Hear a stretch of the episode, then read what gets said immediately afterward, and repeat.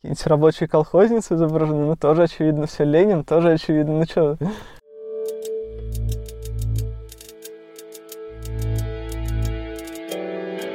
Всем привет, на связи станция Север. Меня зовут Евгений Серов, и э, это новый выпуск подкаста. И в гостях у нас Арсений Котов. Привет. Всем привет.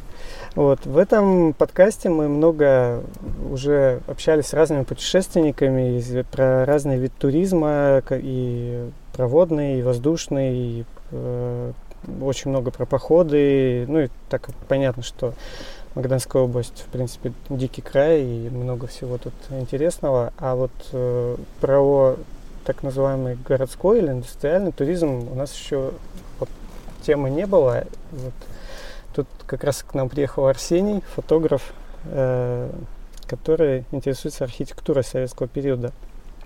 Арсений, скажи, как тебя сюда занесло? Ну, я посещаю те города, в которых еще не бывал в России. Сейчас граница закрыта, поэтому у меня выбора особого нету. Вот Дальний Восток я плохо, плохо изучал, был только однажды на Салине, и в Хабаровске, и в Чите. Вот здесь первый раз, и я собираюсь проехать из Магадана в Якутск, потом в, Ниринг... в Ниренгри, эм, Хабаровск, снова на Сахалин, потом в Приморье, Владивосток посмотреть и другие города Приморского края. И начал с Магадана. Ну, это моя мечта была здесь побывать. Такой удаленный, самобытный город, э, который очень сложно и маловероятно добраться. Ну, то есть, если ты доберешься, то надо использовать время по полной. Да, конечно. У меня больше всего дней как раз из всего путешествия именно Магадан, 5 дней. Э, вот смотри, э, глядя на твои фотографии, да, и я почитал интервью, что ты говоришь про то, что как, почему ты любишь там советскую архитектуру. Э, ну, я думаю, ты еще скажешь это для людей. Но вот ты в том числе сказал, что так как все здания однотипные, да, много однотипных зданий, то в каждом городе ты чувствуешь себя как дома. Вот, да. И, и в Магадане как и дома. в Магадане тоже, да? Конечно. Дома. А какие-то особенности есть? Ты уже там выделяешь для себя? Ну, я даже сейчас живу в такой же квартире, в которой уже жил когда-то. Такая хрущевка с проходной комнатной. А, то есть, ну, здесь мало особенностей, здесь мало чего-то такого уникального. Единственное, что меня больше всего привлекает, что тут э, интересный рельеф местности, и вот эти однотипные домики так вписаны в нее интересно. Вот. Ну, ты имеешь в виду интересно с точки зрения композиции Интерес... да, для фотографа? Да, да, что они на горке стоят и прям один над другим идут такие вдаль. И тогда уже следующий вопрос. Есть ли у тебя какие-то, исходя из того, что ты э, однотипным говоришь, да, ну, много однотипного, да. то есть ли у тебя какие-то э, любимчики там среди городов? Любимчики? Ну, Москва любимчик, потому что я немного времени провожу. Не, ну Москва-то, в принципе, она очень... Э, Питер тоже. В Питере часто бываю. Не могу сказать, что я в какой-то маленький город прям постоянно приезжаю. Разве что вот рядом с моей родиной, малой Самарой, есть Тольятти. И да, можно сказать, это мой любимчик тоже. Город построен полностью в советский период, на пустом месте, прям в чистом поле, рядом с автомобильным заводом. И туда приятно возвращаться. И если мы с тобой уже заговорили про такой городской туризм, э, я когда читал, когда готовился к подкасту, ага. читал про эти вещи. Есть такое понятие урбан туризм, который делится на индустриальный, там на темный туризм, это если там по местам страданий ездить. Ох, и, я не слышал о темном туризме. Да, а индустриальный есть э, организованный, то есть или там заброшенный, и там туризм по заброшкам, да, который там все любят. Ну вот индустриальный туризм мне близок, да. Ну, и по заброшкам я люблю полазить. Ну, стоят они, что стоят на том. А как ты думаешь, почему вот людей привлекает, ну, тебя в том числе, вот именно такая вот запустение, там, здания, ну, которые брошены. Не могу сказать, что меня прям это очень сильно привлекает. Я бы с такой же радостью ходил на действующие заводы посмотреть, но просто туда меня никто не пустит, а вот на заброшенный завод я запросто пройду и посмотрю, как там все было устроено. Но это просто познание окружающей среды, что-то ты новое знаешь для себя, техники производства потом читаешь, о том, почему здесь именно был завод, знаешь историю места и прочее. И какой из заводов э, у тебя был самым запоминающимся? Это был Норильский завод, который построен в 30-е годы, э, как раз градообразующий Норильска, Норильский никелевый комбинат. Это просто такой сюрреализм был. Я был зимой в этих местах, и на заводе он до сих пор охраняется, но был заброшен несколько лет назад, потому что он сильно загрязнял воздух. И там до сих пор горит свет, и при этом в цеха уже наметает гигантские сугробы. То есть, представляешь себе, сверху лампочки горят, но все равно темно, так мрачно, а снизу там сугробы выше тебя в некоторых местах, где крыша пробита, там такие пирамидальные стоят. Ну и окон, наверное, да, там нету Ок- где-то. Окна есть, где-то нету, но, короче, вот снег там просто делает картину сюрреалистичной, что ты из цеха там с третьего этажа прыгаешь в сугроб, скатываешься вниз и там с подветренной стороны залазишь снова в цех и снова можешь там как-то пройти и вылезти через окно в сугроб прыгнуть. Короче, это было очень забавно. Ну да, представляю себе, особенно, наверное, там потом, когда смотришь на снимки. Ну, интерьер, вот эти гигантские литейки заснеженные, а там... это вообще фантастика. Они должны быть все в огне, а там снег и лед. Ага. Слушай, а насколько вот эти заводы внутри, они украшены или там есть ли там какие-то панно там, интересные? Да, встречается монументальное искусство, конечно. Вот на этом никелевом заводе было про Конституцию СССР, и как раз в это время у нас голосование по Конституции было. Так актуальненько вышло. Ну, монументальное искусство тебя тоже привлекает же? Само собой, да. Да, то есть, ну ты не ставишь себе цели там снять все мозаики? Это невозможно, по-моему, их слишком много.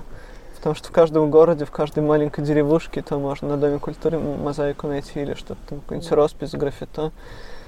Ну ты не считал их? Ну, не считал, сколько у тебя уже не, есть? Не, я не считал это. То есть для тебя это неблагодарная не затея. Для тебя это не самоцель, да? Все-таки архитектура больше. Ну нет, монументальное искусство меня тоже привлекает, ну потому что оно делает как бы города разнообразными, интересными и говорит о, о прошлом что-то. Актуальную повестку дня, допустим, 70-го года рассказывает, там, миру мир, войне пиписька, вот эти все.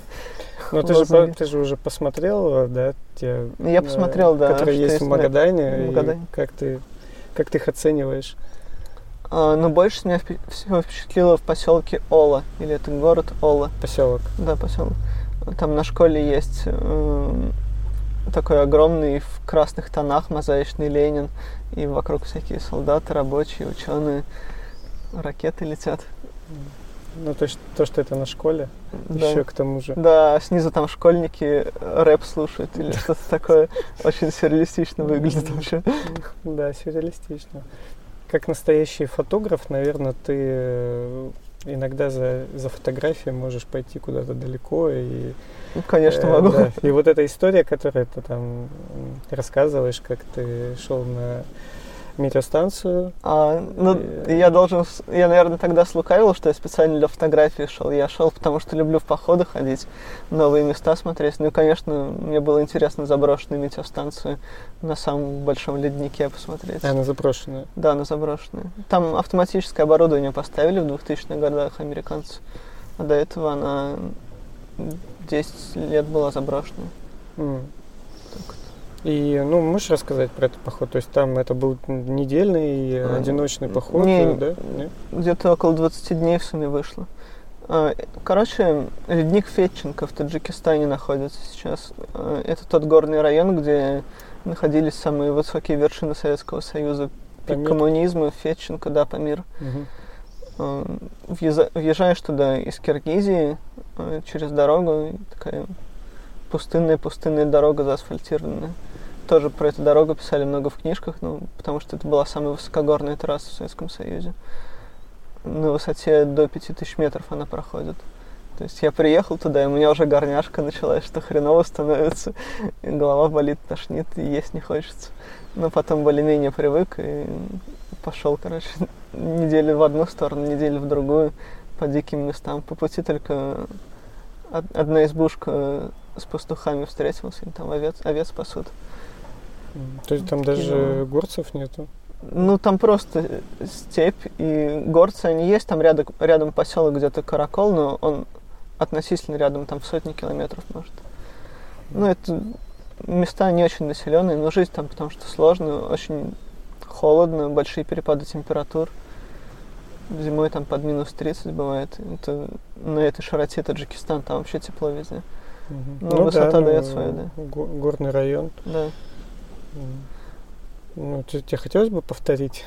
Именно этот поход повторить, ну, не знаю, я все-таки опасался. Ну, были объективные опасности, что река будет непроходима, например, или что в леднике будет слишком много закрытых трещин. Закрытая трещина – это когда снегом заметает, и ты не видишь, куда наступаешь. И можешь запросто провалиться и умереть. Но я один ходил, поэтому страховки, естественно, никакой нет. Если ты что-то не так сделаешь, ты помрешь. Ну, я уже не первый раз в таких местах. До этого на, на Кавказе много раз был, там на Урале. Я тоже один. Хибинах. Ну, где-то один, где-то в компании. Одному мне нравится ходить, потому что очень быстро идешь и как бы тебя ничего не задерживает. Там можешь по 30 километров в день делать. В, в горном районе это много считается. Ну или наоборот, целый день отдыхать, тебе никто слова не скажет.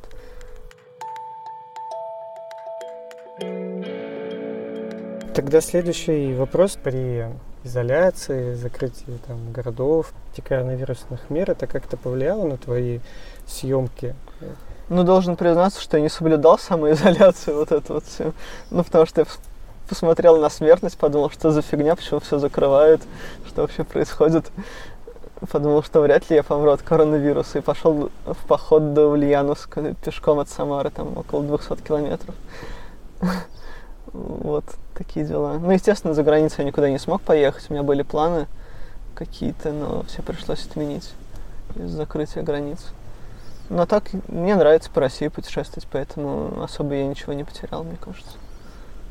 Ну тогда, если, как ты вначале сказал, ты выбираешь места, которые ты не посещал для путешествий своих, то есть, ну сейчас ты приедешь в Дальний Восток, да. и ты уже, наверное, строишь какие-то планы дальше.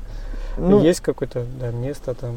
У меня были планы большие, чтобы посетить Казахстан и снова в Киргизию. Ну, больше всего города Казахстана посмотреть. А то я бывал там однажды и как-то мало времени ему уделил. Хочу проехать из Самары до Алматы на попутках там или поездами, не знаю как.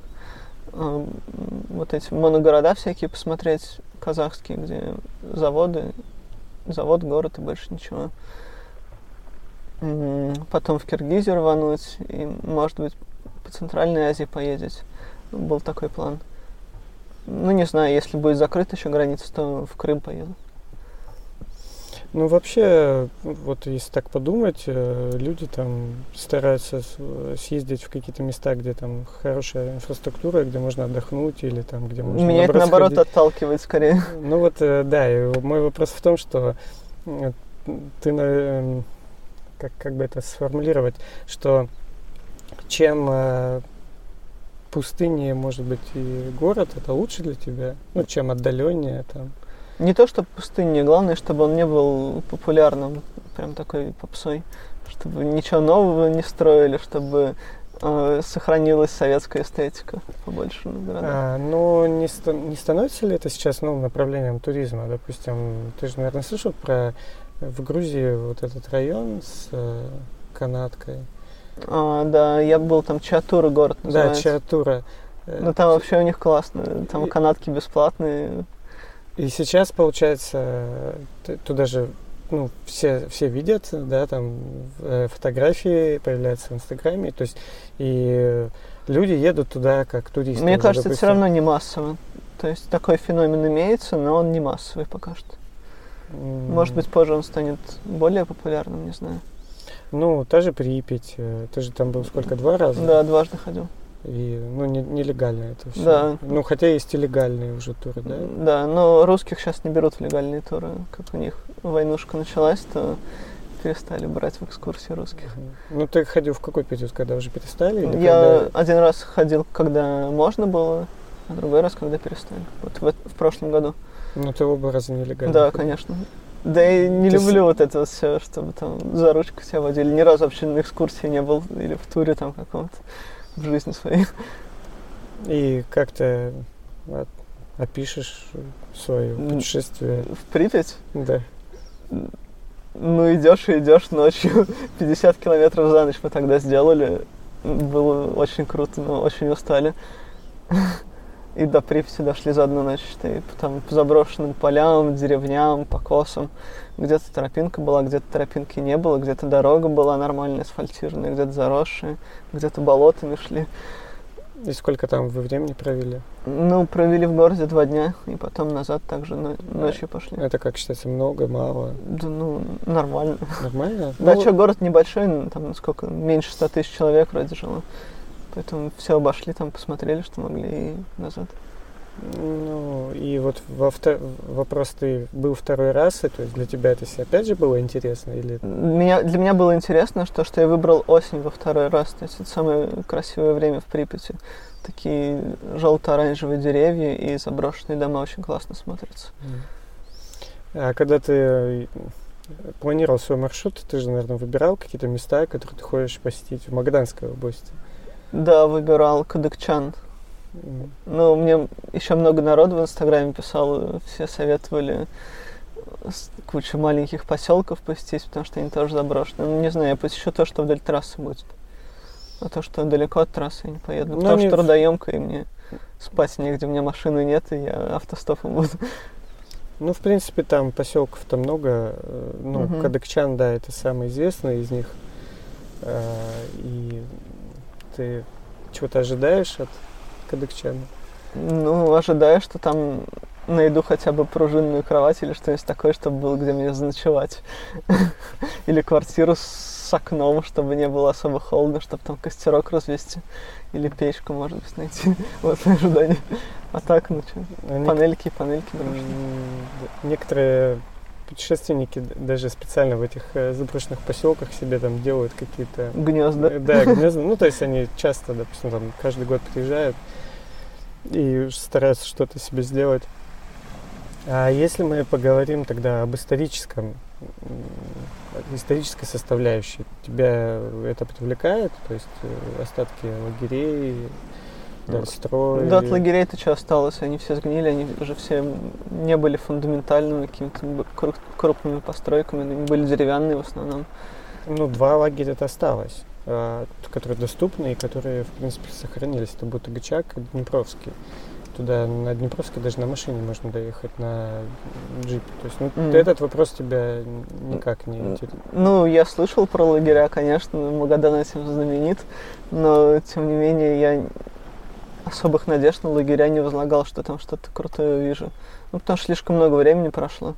Может быть, меня привлекут какие-нибудь более современные заброшенные лагеря, если такие есть. Что-то вот, что недавно прям бросили. Все-таки сейчас реформа УФСИН идет, сокращение лагерей всяких исправительных. Типа меньше заключенных в России становится, соответственно. Ну, я даже не могу тебе сказать. Мне кажется, у нас таких, э, хоть и говорят там, да, вот эти ассоциации, Магадан, там, тюрьма, там, ну, Мгм. у нас в городе всего одно СИЗО, там, Ну да. или два СИЗО. То есть, ну, как бы, как в любом городе, и, в принципе, Мгм. особо ничего тут и э, такого и нет. Э, И э, у нас... э, Ну, это историческая ассоциация скорее, так что. Ну да, историческая ассоциация, но при этом как, как с- и ассоциация из бриллиантовой руки, которая постоянно, да, там... э, Лучше вы к нам. да, лучше вы к нам, которые Ага. постоянно все горят, и что уже думаешь... э, Не, ну правда лучше вы к нам, а то к вам что-то далековато. Ну, если... Ну, Камчатка тоже далековато, и туда Да. тоже только на самолете. Тут ну и на ним машине тоже не можно... часто летают. Да, конечно. Камчатка сейчас там у них э, пере- перенасыщение туристами. А, Ну, не знаю. Ну да, вообще, дважды был на Камчатке, интересные места. И, ну, ты, наверное, стоп, тебя еще особо не спросишь по сравнению, там, Камчатка, Сахалин, Магадан, то есть М. какая-то разница. Ну, природа близка, но вулканами не пахнет что-то. Ну да, здесь их нету. Да, ну вот. А что, природа тут близко вообще. Не знаю, это те же сопки идут. Песочек, море Охотское.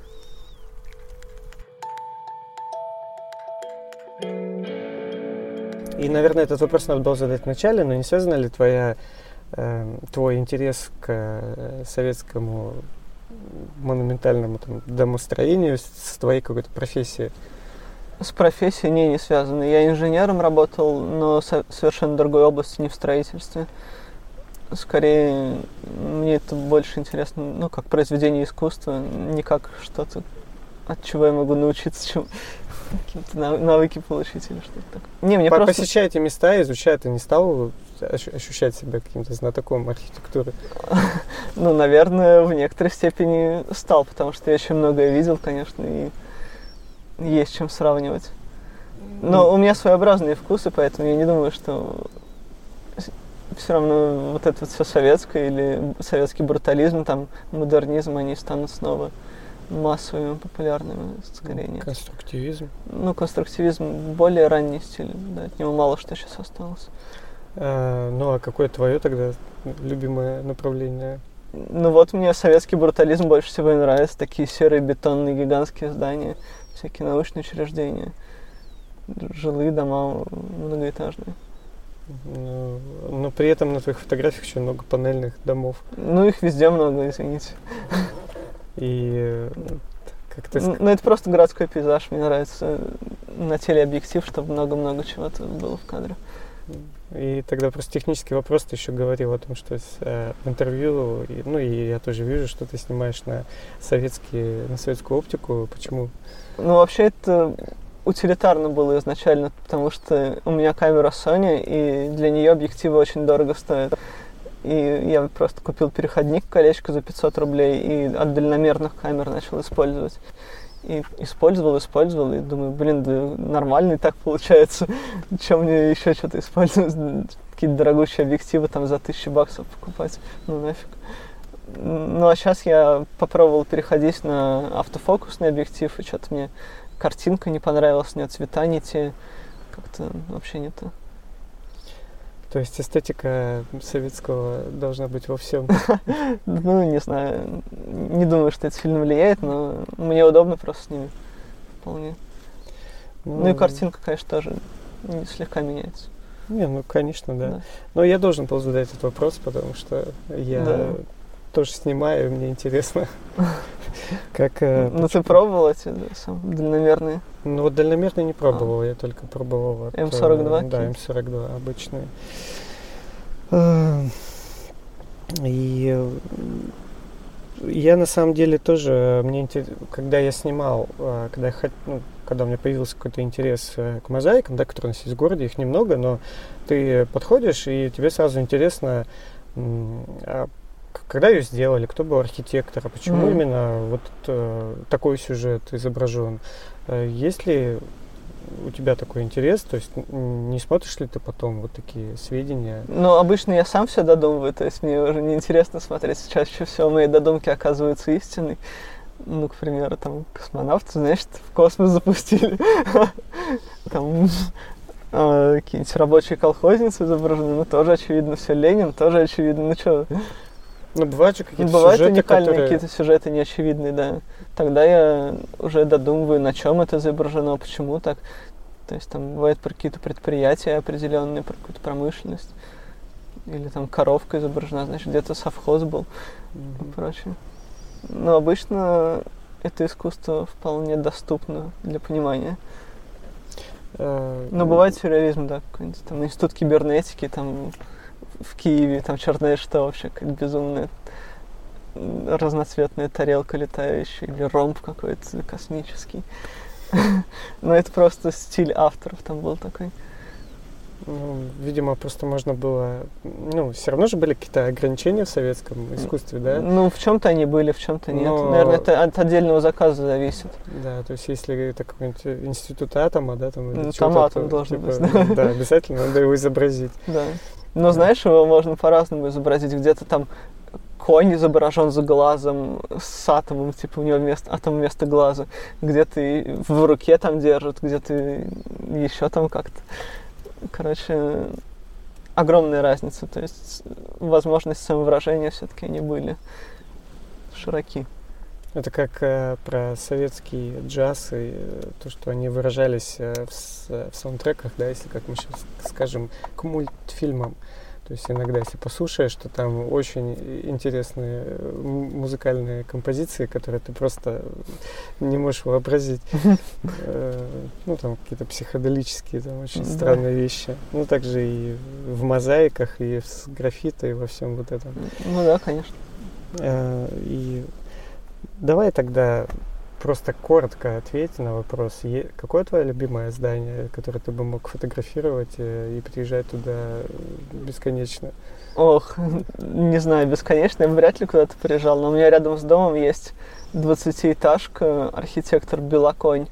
Это был архитектор, который стал пионером монолитного домостроения в СССР, и он вот строил такие бетонные, суровые, гигантские жилые дома. Он многое оставил после себя в Подмосковье, в Минске, и вот в Самаре, в Уфе. 20-этажку у нас построил, который в народе кукурузный завод. Ну, ты можешь где-нибудь изображение найти у меня даже и прикрепить его к интервью. И то есть ты можешь ее снимать? Я и... ее снимал очень долго и до сих пор периодически снимаю, ну, потому что я там живу просто, и поэтому если я хочу куда-то с камерой пойти, то я часто с, с разных ракурсов совмещаю ее. Там то человек на переднем плане идет, то трамвайчик, то там с крыши дома, там, чтобы она где-то была между домами торчала. Ну, ты не думал тогда сделать книгу О, боже, про, про нет, это вообще задротство какое-то. Ну почему? Потому что задротство. Ну, хорошо. Ну, слушай, в принципе, зданий, да, много в бывшем Советском да. Союзе. Зачем? Мне кажется, тебе лет на, на всю жизнь тебе... Да не, их скорее перекрасят там, или их снесут, или что-нибудь еще будет. Вряд ли на всю жизнь. Ну, у нас э, здесь есть издательство «Местный охотник», и у директора охотника он фотограф uh-huh. Павел Жданов, и он вот э, какое-то ну, долгое время, наверное, я не знаю, сколько он снимал материал для этой книги. Но у него есть книга э, «Исчезающее прошлое», и там вот э, как раз остатки лагерей, каких-то поселков, uh-huh. э, и, и то есть многое из того, что он снимал, уже сейчас э, выглядит по-другому, или там нет, или что-то разрушено. Поэтому, в принципе, я думаю, что твой, твоя книга или там будущие книги, они тоже будут нести на себе такой отпечаток. Да, это все равно историзм какой-то, отпечаток эпохи, да, как все выглядело в определенный период времени. Так что ты делаешь тоже важное дело. Конечно. Все, важно. Все, все мы делаем важное дело. Все профессии нужны, все профессии важны. Да. Ну, тогда давай будем завершать наш короткий выпуск. Давай. Э, вот. И э, хотел сказать слушателям, что если вам нравится музыка, которая на заставке к этому подкасту, то вы можете поддержать э, автора Сашу Гуру. У него выходит э, альбом 27 сентября, и ссылка будет в описании. И также будут ссылки все на инстаграм Арсения и какие-то дополнительные материалы. Вот, э, спасибо тебе за уделенное время. К вашим услугам. Все. Счастливо. Всем пока.